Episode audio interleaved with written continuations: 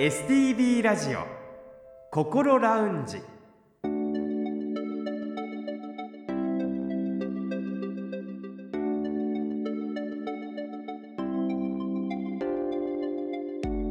おはようございます。北本孝雄です。日曜日朝6時15分になりました。この時間はあなたの心にそっと寄り添う心ラウンジをお送りします。心の悩みは人それぞれですが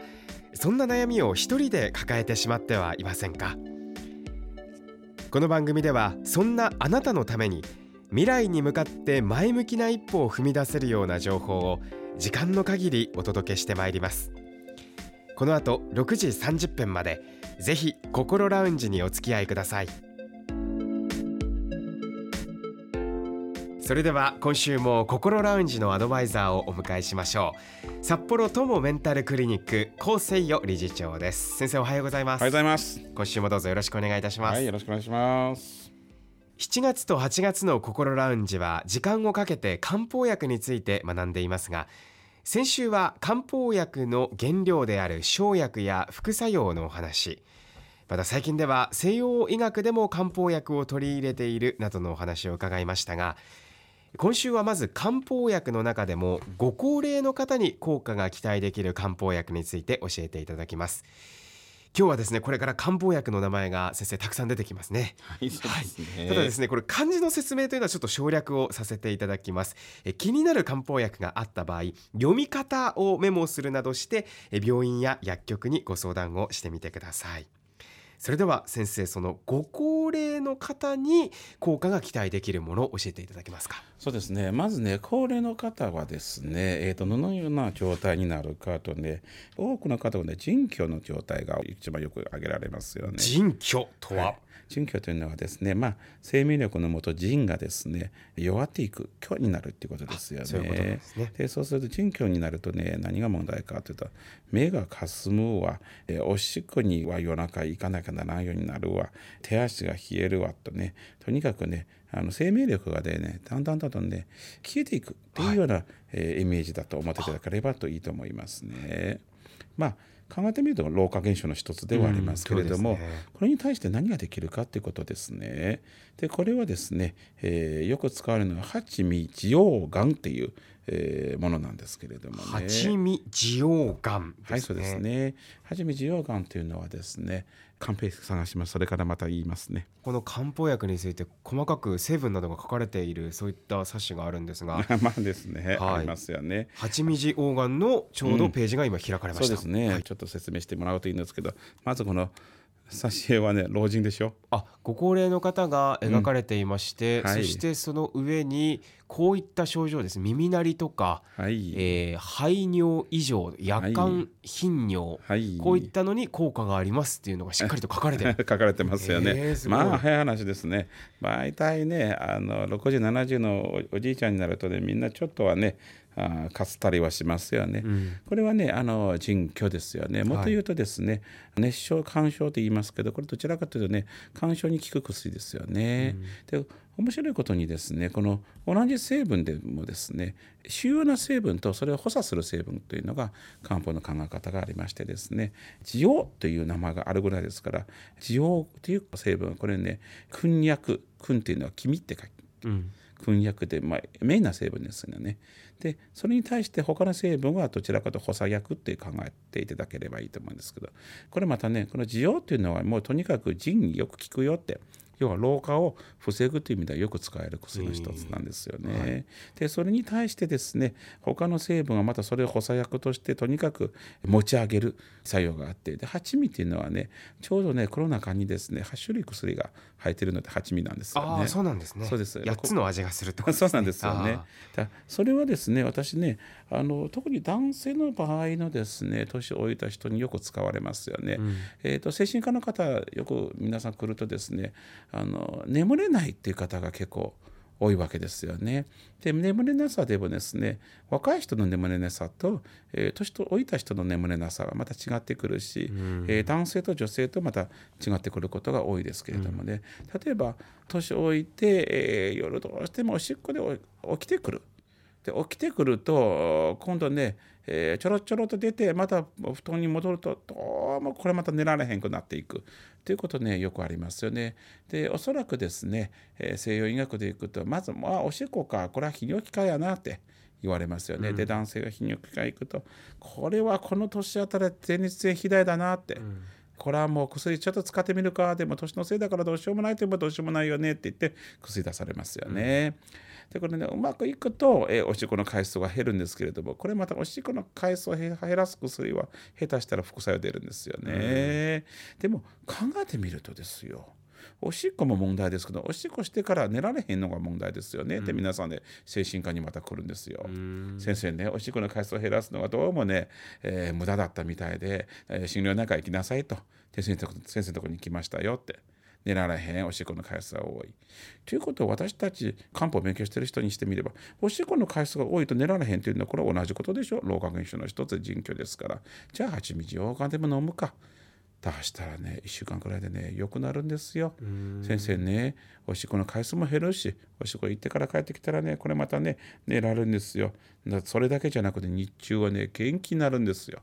今言うてるのはあくまで、え老人によく聞くという話ですけどもじゃあこれよく聞くから私もって思わないでお医者さんのところでもちゃんともらってもらいたいなと思うんですけどもね。この蜂蜜溶岩に、えーうん、代わりになるような、うん、似たような漢方もあると、うん、漢方薬もあると。そうですね、はい、蜂蜜溶岩とねまあ似てはいますけれどもね補中液糖というのはねあの日本ではかなり、えー、今ね使われるようになりましたけれどもね。補中液糖ですね。そうですね補中液糖というのはですね、これはですねまあ基本的にはエネルギーを補充するという意味では非常にいい薬ですけれどもね。人参とか入ってるんですけれどもね、うん、補中液糖っていうのはですねとにかく体の体力低下食欲不振消化不良などによく効く薬の一つなんですよね。これ本当に不思議な薬ですけれどもね。あのこれもね合う合わないというのは、うん、じゃあ補聴液と何でもいいかというと、うん、何でもよくはないんですけどあの漢方っていうのはですねこれも、ね、ちょっと脱線すると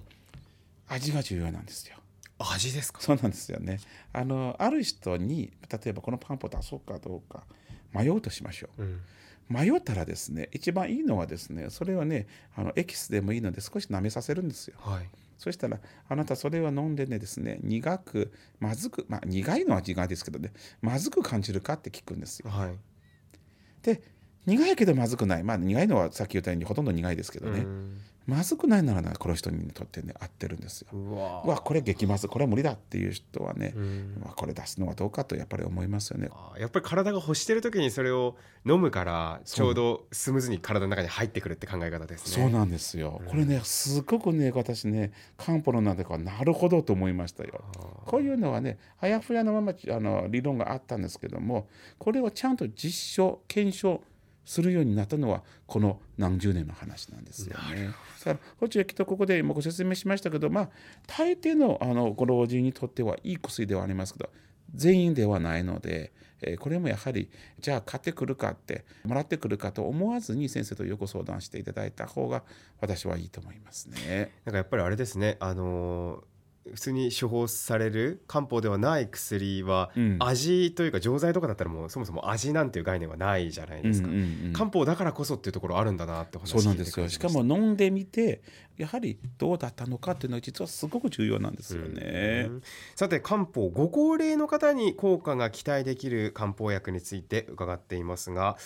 他にはどういったものがありますかね？えっ、ー、とこれはですね、これはね、あの割と分かりやすい漢方の一つですけど、爆問同等ですね。爆問同等ですね。そうですね。爆問同等というのは爆問同というですね、あの生薬があるんですよ。これが名な成分になるので爆問同等と言いますけれども、はい、これはですね、あの咳です。咳。万年咳いますよね老人ってよくあの風邪ひいてごほごほ言ってますよね。はいはい、でこのね爆問答と咳止めじゃないんですよ。うん、あの西洋医学だとしても咳止めっていう考え方ありますけど咳が嫌だから咳止めようそうすると痰が中に入ってるわけですから、うん、余計止め止められたのは出なくなって余計苦しくなるでしょ。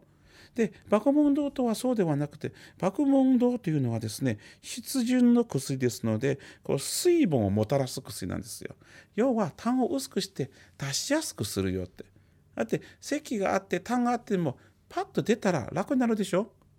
それなんですよ。だからすごく理にかなった薬なんですよ。から咳のこうなかなか治らない時特にね、えー、最後空咳になってすっごくで「えー、えー」ってねこうすごくしんどいあの声を出しながら、えー、咳する方いらっしゃいますのでこの爆の運動と非常にいいと思いますよ。さて続いて冷えやうつ傾向が強く出ている方に有効だというものですがどういったものですか、はい、そうですね。これね立君子糖というのがありましてですね、はい、これはね漢字を説明できますよね、えー、1234漢数字の6に君子って書きますけどね。立君子糖ってのはそもそもどんな薬かというと立君子糖っていうのはですね実はね一番のね作用はね食欲の改善なんですよ。はい。あの食欲の改善をするとどういうことかと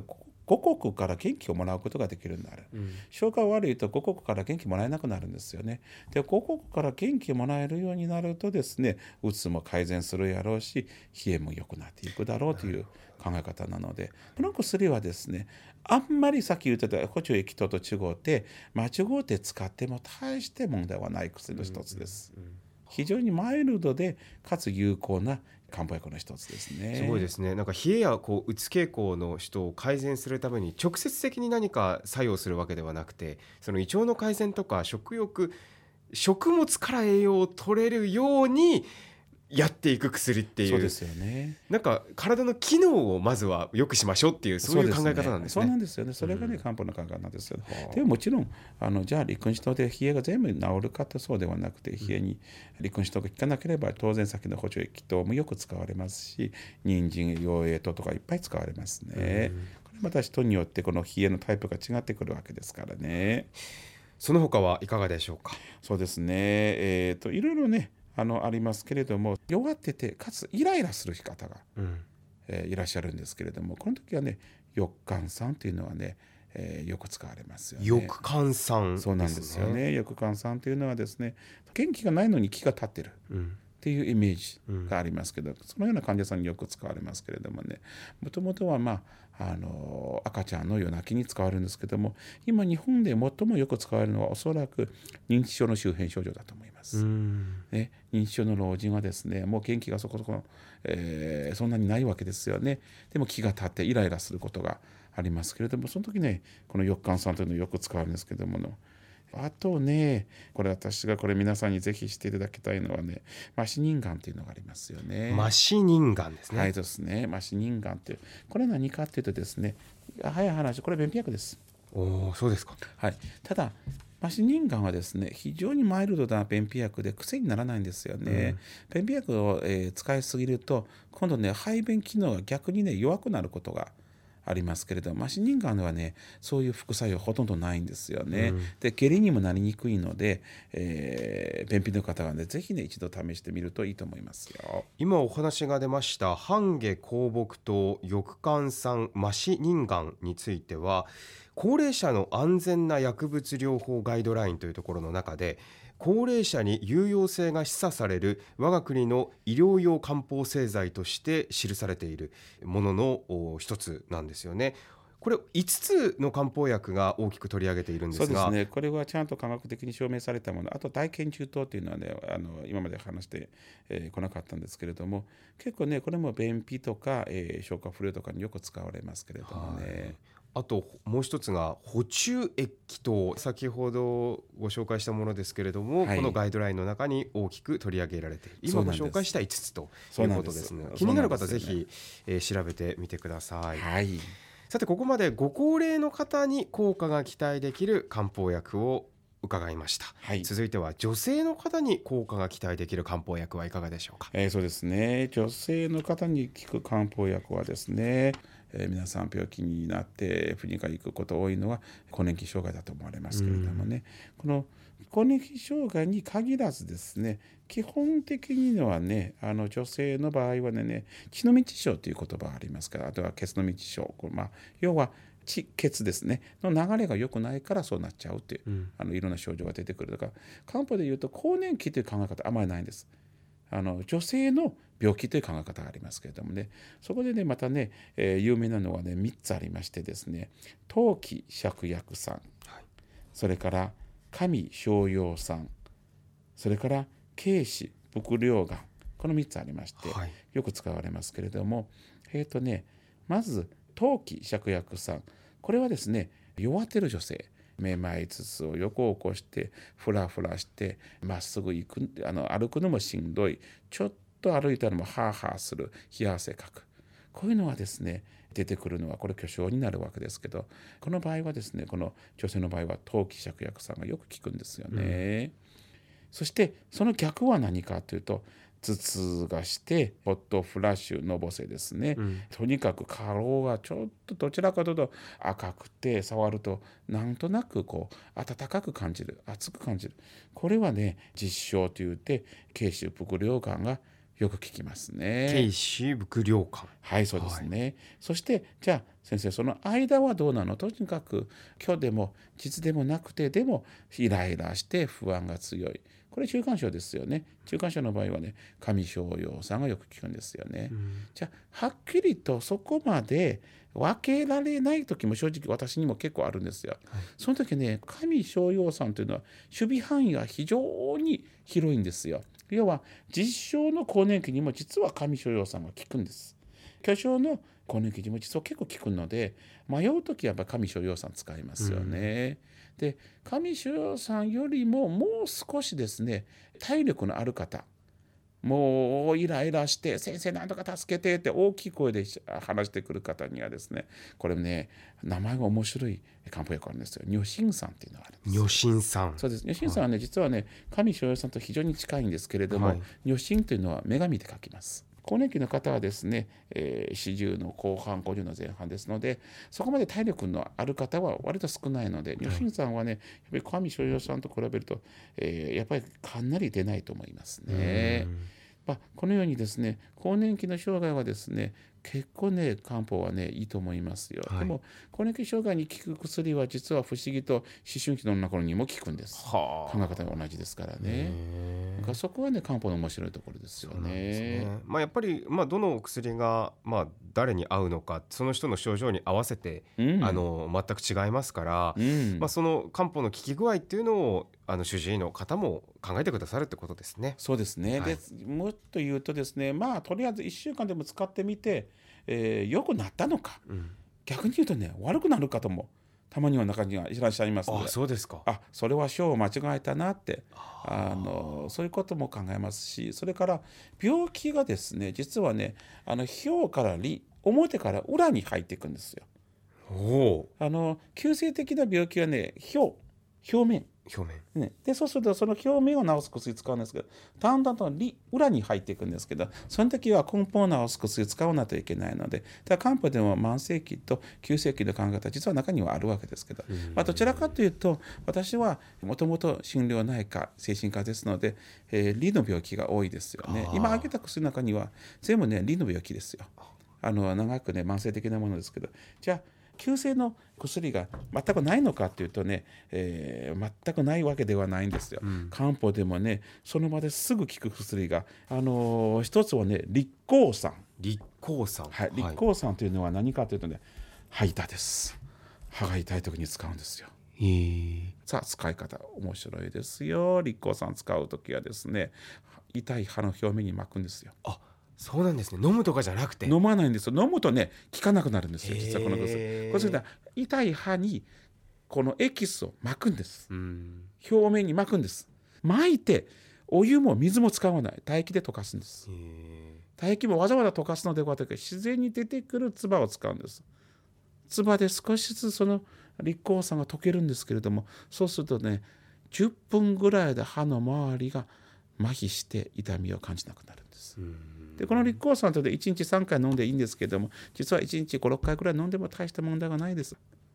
それって聞く方聞かない方歯が痛い方の中でも分かれたりするんですか？はほとんど分けなくていいです。そういうさんっていい薬ですよ。そうなんですよ。そういう漢方もあるんです、ね、ありますよ。でもね、まああのたまにあの歯が痛い時は立候酸わざわざつかなくていいですからね。うん、それはね、あのアスピリンの方はよく効くから。ああ、なるほど。うん、まあ長期化した時にってこと、ね、そうそうそうそう。えー、長期化した時にはでも立候酸の方私はね非常にいいんで、はい、えー、皆さんほとんどね知らないんですけれども、この薬ね私歯になってもおかしくないなといつも思うんですけど、